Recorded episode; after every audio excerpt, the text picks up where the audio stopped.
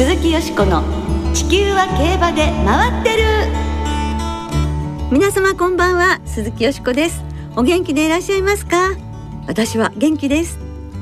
地球は競馬で回ってる。この番組では週末の重賞レースの展望や競馬会のさまざまな情報をお届けしてまいります。最後までよろしくお付き合いくださいね。今日ご一緒してくださるのは米田元沖アナウンサーです。こんばんは。私は元沖です。よろしくお願いします。いや私の言うこと大体受けないんですけどここだけは受けるというね 不思議なもんですよね。いやいやちょうどねね。私とねいいですよね新しいネタ考えなくて笑っていただけるという ありがたいですよ本当に。でもいいお名前ですよありがとうございます、ね、そこから掘り下げていただいて、はい、ね、はい、嬉しいですよ。はい。はい元沖さん、はい、9月最初ですよ。9月1日ですよ早い。昨日のお月様本当に綺麗でしたよね。ブルームーン。ブルームーン、えー、もうあれやこれお祈りしちゃって。いや した方がいいって言われたのでね。はいまあ長生きを一つ、はい、あそうですね。大事です、ね、はい、はい、まあ9月に入りまして、えー、新潟小倉札幌楽しかった夏の開催も今週末が最後となりまして、ね、やはり暑い暑いと言ってばっかりいたけれど、はい、寂しいですね。6月始まった頃はもう無限に続くと思ってたんですよ 夏競馬無限に続くと思ってたの、ね、あっという間に終わっちゃって。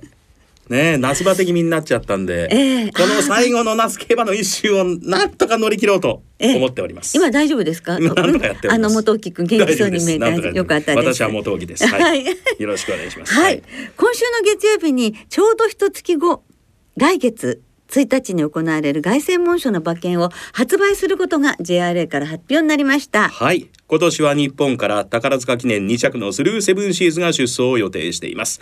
現在スルーセブンシーズは放牧先の福島県のノーザンファーム天栄で調整中で9月15日に出国する予定です。はい世界一のイクイノックスに宝塚記念であそこまで迫ってあわやというシーンを作ったものですからね。直線不利がなければっていう、ね、っていうね、えー、そしてまあ牝馬の予想も強かったりしますし、はい、ステイゴールドの血も入っているところも心強く。はい、はい、えー、そして中山牝馬ステークスで手綱を取ったルメール騎手にパートナー打診中ということですから、はい、叶ってほしいですよね、えー、楽しみですよね。はい、はい、それから来週の日曜日10日に行われる韓国国際競走には日本馬4頭が出走予定です。ダート 1800m のコリアカップにクラウンプライドとグロリアムンディ。ダート 1200m のコリアスプリントにバスラットレオンとリメイクがそれぞれエントリーしています。はい。このね2つのレースは日本の馬が活躍していてクリソライトロンドンタウンは連覇ねしましたし、はい、関脇去年2着だったり、ね、で、えー、コリアスプリントモーニンが18年に勝っていたりと非常に相性がいいので活躍が大いに期待できると思いますので頑張ってほしいですね。この後は特集で思い出の新馬戦秋競馬編をお送りいたします。どうぞお楽しみに。鈴木よしこの地球は競馬で回ってる。この番組は JRA 日本中央競馬会の提供でお送りします。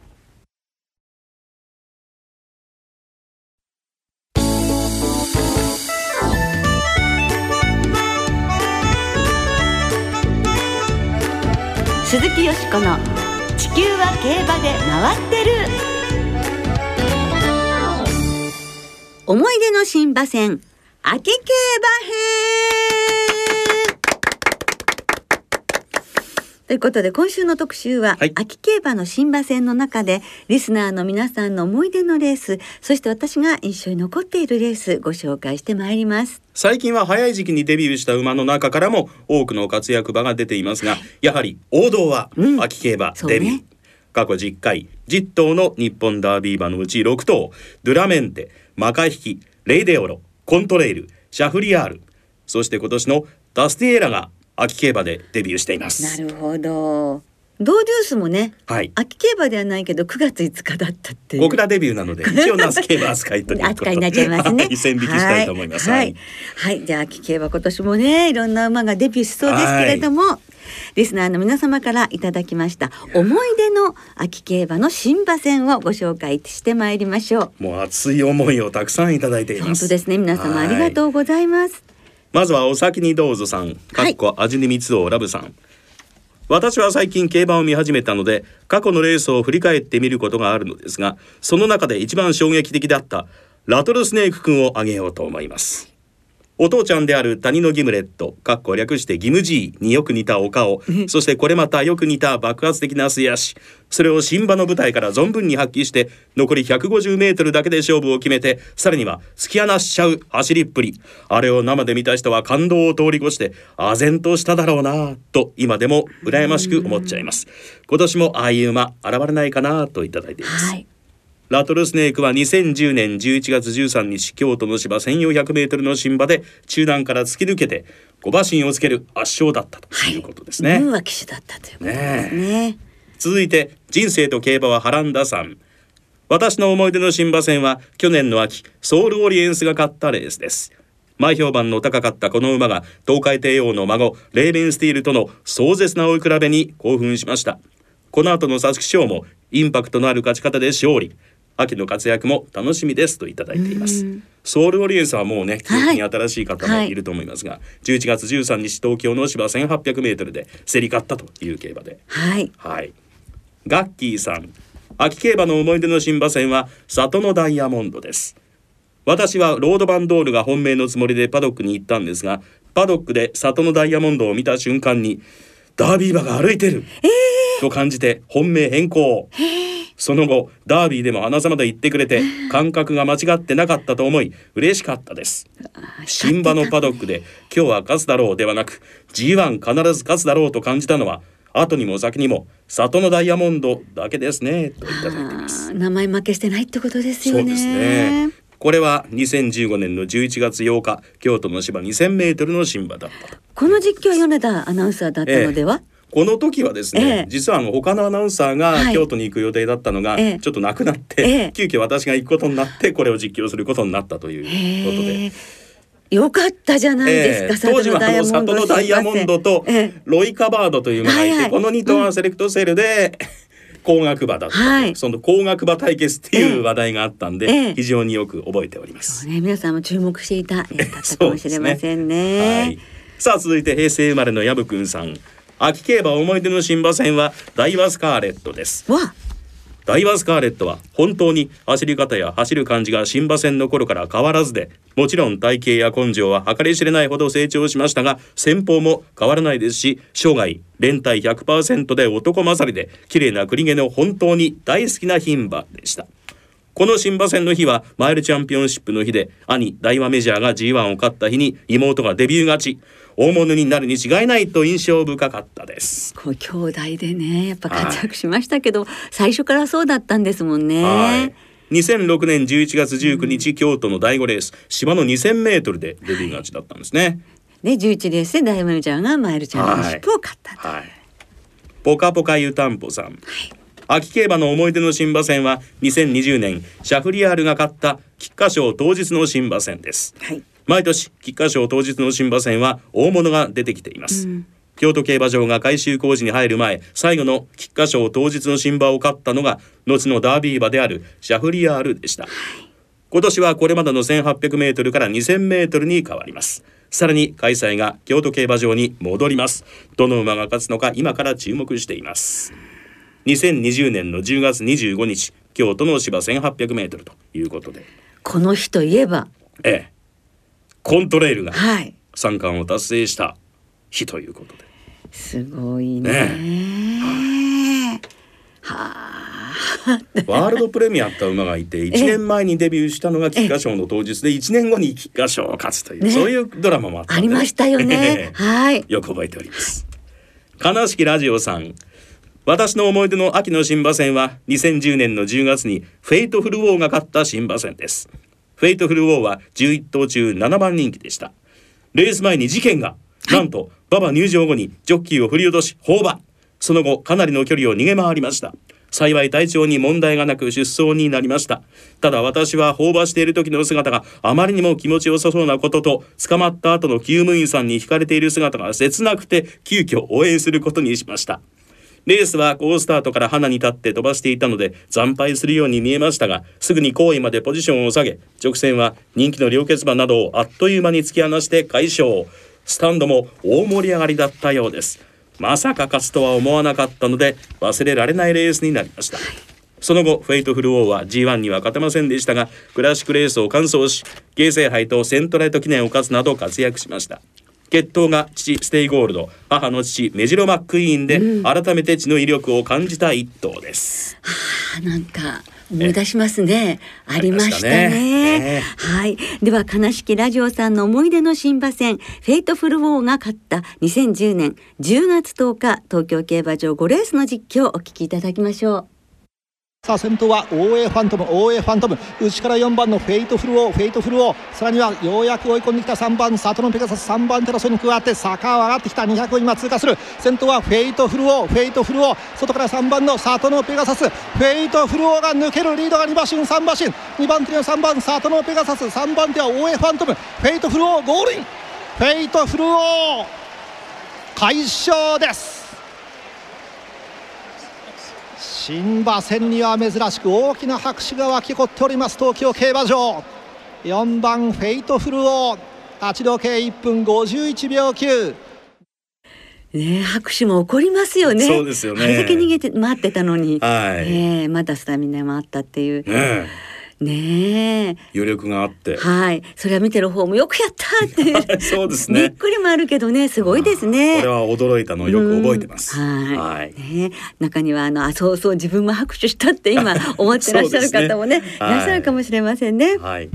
さあそんな悲しきラジオさんには画家永瀬智之さんがお書きになった大作行幸ザ・ライト・オブ・ドーンがデザインされたポストカードをお送りします、はい番組ウェブサイトのメール送信フォームから送り先郵便番号とおところお名前電話番号をお知らせください。はいよろしくお願いいたします。そして皆様たくさんのメールありがとうございました。全部ねご紹介できなくて申し訳なかったんですけれども、はい、ありがとうございましたよしこさんも当然いろんな思い出の新馬戦があると思います、はい、そうですね、えー、でもちょっとまた1990年代の話になって古いんですけれども私もちょっとあの印象に残っているのを選ばせてもらいました、はい、あの直線域の末足でですねファンの度肝を抜いたっていう、はい、そういう馬たちをちょっと一二とご紹介させていただきたいんですけど、はい、まずは1991年9月7日美穂のブルボンです。中京競馬場この年の秋競馬初日の新馬戦。芝1000メートルだったんですね、はい、で美穂のブルボンはあの富山民生調教師のところで販路調教、まあ、販路の申し子っていうのをずっと言われましたけど、はい、でそこでいい調教時計出してたっていうので、まあ関東にもなんかすごい富山先生のところにすごい曲がるらしいみたいなね、えー、でこの日デビューだっていうので、私は中山競馬場にいたんですけれどもそばにいたみんなと一緒に見たわけなんですよね。はい、それでもこの時あのそのまあ調教がいいっていうことで美穂のブルボンは単勝1.4倍の全然一番人気でしたね。はい、でもゲートで長く待たされたことが響いて出遅れちゃったんですよ。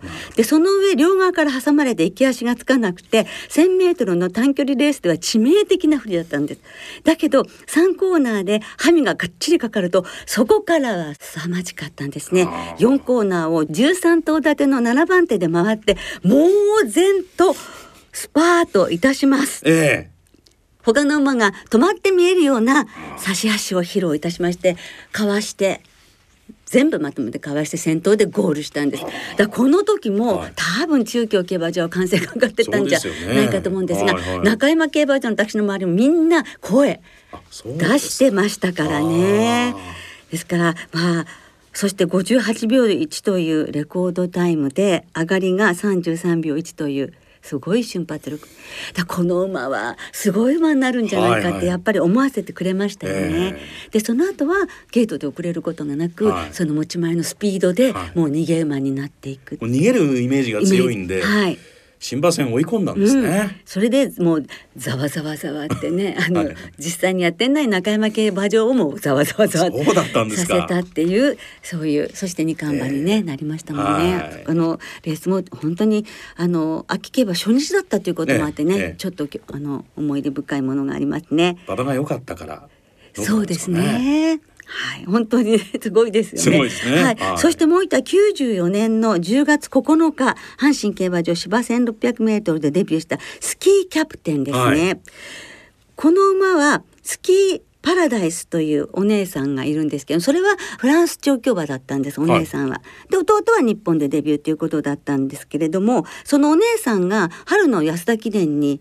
参加してたんです外国語としてね、うん。はいはい、そしてそんなこともありそしてこの10月9日の約約1か月前にパリのロンシャン競馬場でムーランド・ローシャン賞を勝ってその時武豊騎手が手綱を取っていたので、はい、日本のジョッキーとして初めて外国の G1 を勝ったっていう、ね、そのムーランド・ロンシャン賞が1か月前だったので、はい、その弟がデビューするってい。うことで、これまたみんな、ざわざわざわざわ楽しみだ楽しみだって言ってたんですよ。そしたらこの僕ちゃまはですねもう本当にあの武豊さんが乗るっていうこともあって一番人気1.3倍だったんですけれども、はい、レースが始まっても物見をしてフラフラフラフラしててでしかも4コーナーで外に膨れてもはや絶望かと誰もが思ったその時に上がり36秒3の末足で一気の差し切りをして見せたんですね。ですからレースに慣れてくればもっと強くなるんじゃないかっていうあの大物感をみんなに与えたというそういうふうに始まる前からドキドキさせて、そして思いもよらない、ね、ゲートを見せてくれて、うん、そして勝ち上がったというまあそういうその直線機の末足でファンの度肝を抜きその先が大いに楽しみになった新馬戦ということで 2つご紹介させていただきました。えー、今日はねあの秋競馬にデビューした馬たちをリスナーの皆さんにもあのいろいろ教えていただきました。これから今年もね秋競馬でデビューする馬たちの中に日本ダービー馬をはじめクラシックホースがいる可能性、高いですから、秋の秋競馬の新馬戦見逃せませんね。もう宝庫なので。そうですよね。もうしっかり見たいと思います。はい楽しみにいたしましょう、はい、そういうことで今日は思い出の新馬戦秋競馬編をお送りいたしました。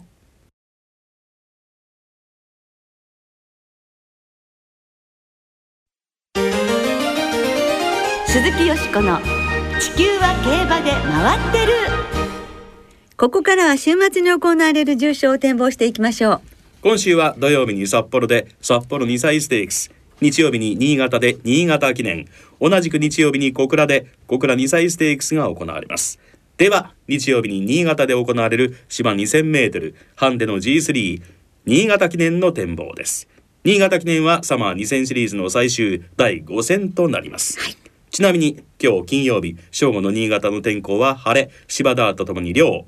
3日当日の新潟は晴れ時々曇り今週月曜日に久々に降水が観測されたということなんですが、えー、まあその痕跡はないでしょうね。はいそうでしょうね。ですから開催日は全部晴れ両馬場だった新潟開催ということで、でまあテレビでね見てても、はい、いいお天気。いや暑そうって。大変、ねえ。ー、それもねなんか行くななんか、はい、行く夏を惜しむ感じですね。そうですね。おそらく新潟記念当日も青空の中に入道雲が浮かんでるんじゃないかと思いますが、はい、さあそんな新潟記念本命は？はい私はですねプラダリアにいたしました。はい、はい、ディープインパクト3区ですね。近所も1キロ軽くなります。やはり目黒記念の、えー、5着0秒3差。そして宝塚記念6着が0.4秒差ということですからね。ちょっと能力が上じゃないかなと思うんですが、はい、なんかプラダリアって4回連帯してるんですけれどもそれが1番と3番なんですね。で今回ちょっと外枠に13番になったんですよ。はい、でも1と3を足し横に並べたら十三だから。あ、もう間違いない。うん、合わせ技一本。合わせ技一本。ね。はい。相手は三歳馬、斤量も3キロ軽くなります。ノッキングポイント、はい、ダービー5着馬。そして牝馬もね、このレースは成績がいいレースとなるので、はい、サリエラ選びました。そしてマイネル・ウィルトス。この4頭の馬連ボックスでいきたいと思います。わかりました。はい。私は5番のエクスプロージョン。お新潟得意、はい、左回り得意ということで、えー、もう新潟専用馬じゃないかというそうですね。そこに新潟リーディングの戸崎騎手、そうなんですよ。いうことですね。もう間違いないということで、はい、でもこの新潟記念をマイネル・ウィルトスが勝たないと、はい、2000シリーズは優勝馬がいない。昨年に続いてという。寂しいことになってしまうんで。どうしたらいいかしらね応援、ねマイネル・ウィリトスが、はい、伸びてくれて盛り上がる展開になればいいんじゃないですかね。さあ続いて土曜日に札幌で行われる2歳馬による芝 1800m の G3 札幌2歳ステークスの展望です、はい、今日金曜日正午の札幌の天候は曇り芝田とともに涼当日土曜日の2日札幌は晴れ。昼過ぎまで時々曇り。ところにより未明は雨ということですね。はい、はい、さあはい、ここも高所出馬が出ております。本命は？はい。本命は先週丹下秀夫さんと小塚歩アナウンサーがものすごくこの馬に期待していますとご紹介くださったダイヤメンテ。にい。たしますね、はい、ドラメンテ3区の大物です、はい、では本命にいたしまして相手はギャンブルルーム。やはりあのダイナカールのひ孫ということで、はい、ハーリーエンジェルの孫ということであの応援している馬です。新馬戦よく勝ってくれました5馬審査ギャンブルルーム。そしてパワーホール。これ2は2頭を馬連で流して、はい、そしてガイアメンテからワイドで開口東海帝王のね、はい、同じの同じ血が入っています。そしてロジルーラー、ね、この2頭にワイドで流しますわかりました。はい。私は米田さんは。パワーホール。はい。はい。多分逃げなくても競馬ができると思うんで、ええ、今回行く馬多いんで、はい、まあこういうぐらいに控えて、はい、勝ってくれればいいかななんて思ってます。そうするとスワブリチャードに初のあそうです、ね、重賞プレゼントというもう勝ち星だけでも好調なのに、はい、重賞もゲットできるかという注目もございます、はい、さあそれではリスナーの皆さんからの予想もいただいております。ご紹介しましょう。お願いします。まずはキャロットさん久しぶりにメールを送らせていただきます、ね、お久しぶりにありがとうございます。毎週末仕事終わりにこの番組を聞いて楽しませていただいております。ありがとうございます。さて私事ではありますが放送日の9月1日は私の20代最後の誕生日を迎えることになりました番組を聞き始めて7年ほどになりますが今後とも時間に余裕がある際には番組へ投稿させていただきますのでよろしくお願いします。あよろしくお願いします。でもおめでとうございます。米田さんちょっと一曲。一曲？いやいや急に。ハッピーバースデーねハッピーバースデーということで、ねはい、20代最後ですって。ね。ねあのお元気で有意義な一年にしてくださいね。そうですね。はい。札幌2歳ステークスは新馬戦が圧巻に見えたガイアメンテ小倉2歳ステークスは1200メートルの持ち時計がメンバー中最速のドナビーナス。新潟記念は昨年の POG 指名馬、サリエラを注目しています。はい、関谷うまいもんさん、札幌2歳ステークスはギャンブルルームに注目しています。上がり33秒台の足なら差し切れます。新潟記念はプラダリア。勝ちきれないところがありますが、ハンデ戦なら好勝負期待できます。クラブ競馬さん、鈴木さん、元木さん、こんばんは。私は元気です。何よりです。私は元木です。何よりです。これ勝ったんだろうな多分ね。札幌2歳ステークスはセットアップで勝負します。ね逃げるんですもんね。ね。はい。はい。三里のちいちゃんさん新潟記念はミルコ・デムーロ騎乗のマイネル・ウィルトス。昨日ラジオ日経で中継のあったサマーチャンピオンでサンライズホークに乗り会心の逃げ切り勝ち。ミルコの勢いに期待します。はいそうでしたね。いや見事な逃げ切りだったんでね東京大王岡さん。新潟記念はサリエラノッキングポイントプラダリアの馬単ボックスで勝負します。村山オリンピック2023産夏競馬ラスト開催。新潟記念は秋を見据えて牝馬サリエラ VS プラダリア。3歳ノッキングポイント北村博新潟2歳ステークスに続き夏の新潟締めくくる。小倉2歳ステークスはビッグドリームが福島デビュー馬初 V だといただいています。はいさあどうなることでしょうかね。楽しみですね。もう皆さんたくさんの予想ありがとうございます。時間の都合で全てご紹介できなくて申し訳ありません。なおこの番組は金曜日のお昼過ぎに収録を行っています。その後発表された出走取り消し機種変更などについては JRA のウェブサイトなどでご確認ください。また重賞予想はメール送信フォームから金曜日の正午までにお送りください。はいお願いいたします。来週は京成杯オータムハンデキャップ。秋競馬開幕ですね、ね、セントールステークスの展望を中心にお届けいたします。お聞きの皆さんの予想もぜひ教えてくださいね。お待ちしています